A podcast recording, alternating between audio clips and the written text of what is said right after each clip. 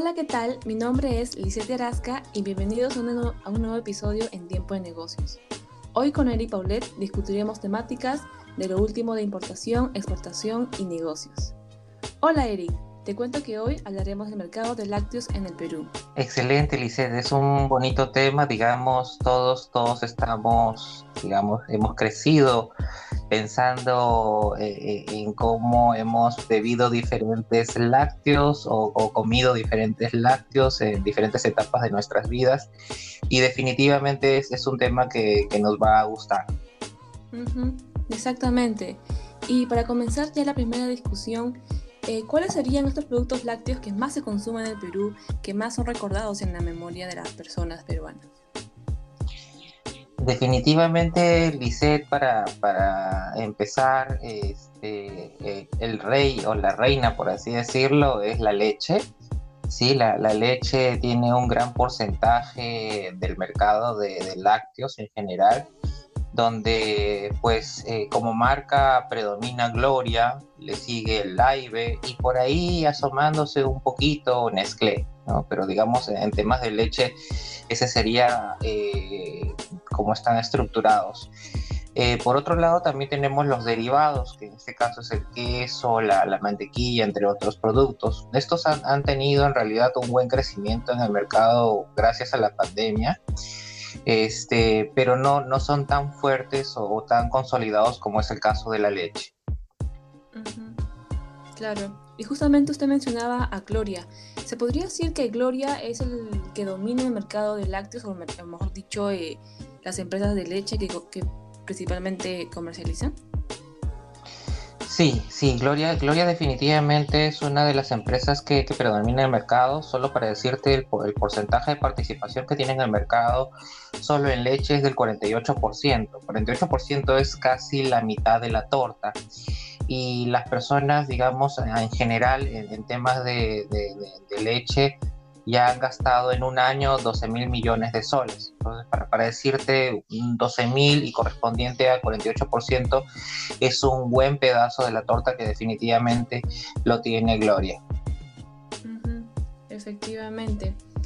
¿Y de dónde proviene justamente eh, la producción de, de, Gloria? ¿Netamente peruana o hay quizás participación este, del extranjero internacional? Esa es una, una pregunta muy, complicada, Alice. Te, voy a decir por qué. Este, eh, normalmente eh, Gloria, además de que tiene esta gran participación y es una empresa bastante consolidada, definitivamente tiene, tiene como un retador al Live.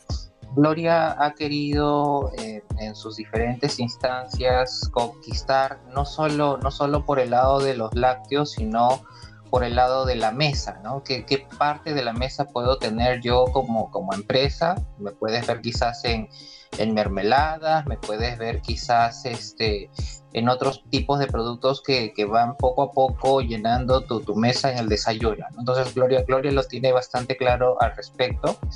Y con respecto a tu pregunta, eh, este, eh, cuando, cuando, se hace, cuando se hace el trabajo de la leche, eh, Gloria trabaja un sistema como, como un formato de franquicia, que quiere decir, eh, normalmente busca que tengas ciertas instalaciones eh, en, tu, en tu fondo o en tu campo. Este, estas instalaciones te permiten de alguna manera extraer la leche y obviamente esta leche ya, ya es parte de la compra que va a hacer Gloria o que finalmente va, va, va a recoger. Sí, eso es parte de eso, es un buen porcentaje.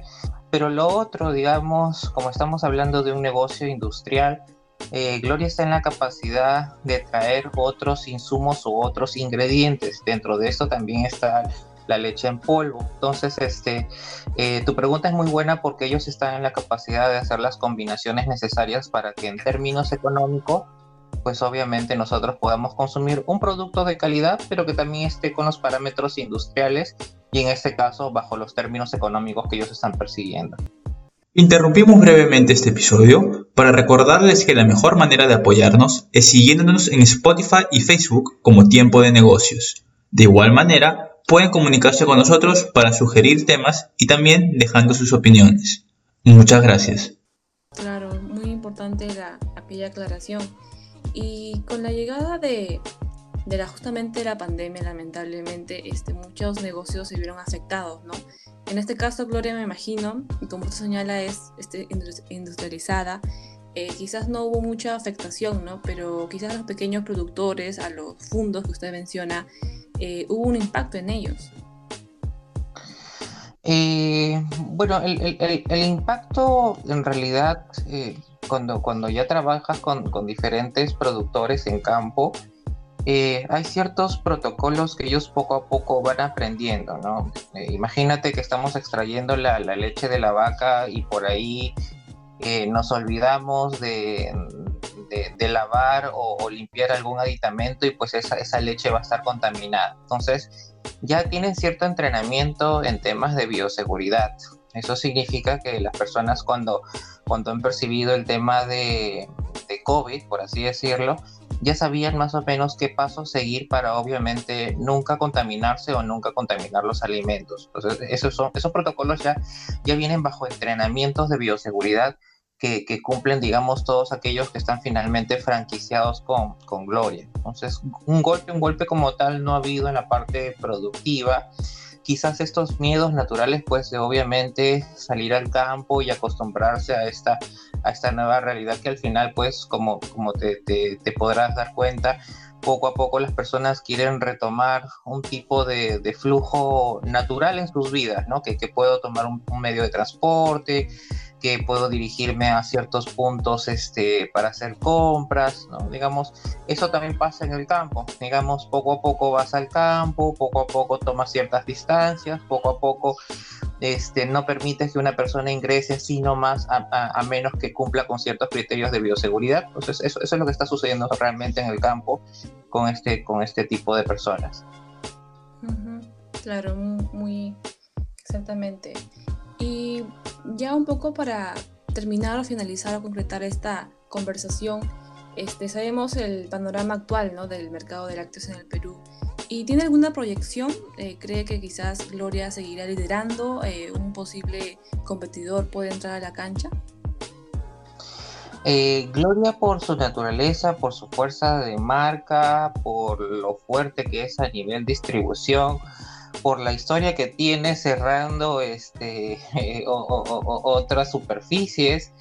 Este, es difícil que, le quiten el mercado a Gloria, ¿no? Gloria en realidad lo que va a hacer quizás es eh, eh, seguir obviamente consolidando la parte del mercado que tiene, eh, controlar los sistemas productivos y, las formas de distribución y, por ahí de repente puede estar sacando algunos productos este, en, unos formatos o empaques diferentes, pero, pero, pero más no va a suceder con, con respecto a Gloria. Gloria, digamos, no tiene ninguna amenaza real.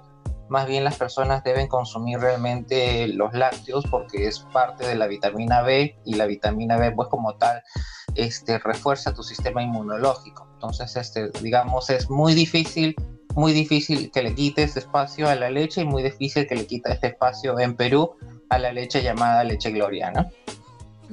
Sí, que está en la memoria de todos los peruanos, creo, la leche Gloria y está muy bien posicionada. Eh, perfecto, Eric, eso sería todo por hoy. Eh, ya nos encontramos en los próximos episodios con más contenidos. Eh, recuerden ustedes siempre seguirnos como Tiempo de Negocios en nuestras redes sociales, así como en Spotify para que no te pierdas de las últimas novedades. De igual manera, pueden comunicarse con nosotros para sugerir temas y dejar sus opiniones. Muchas gracias.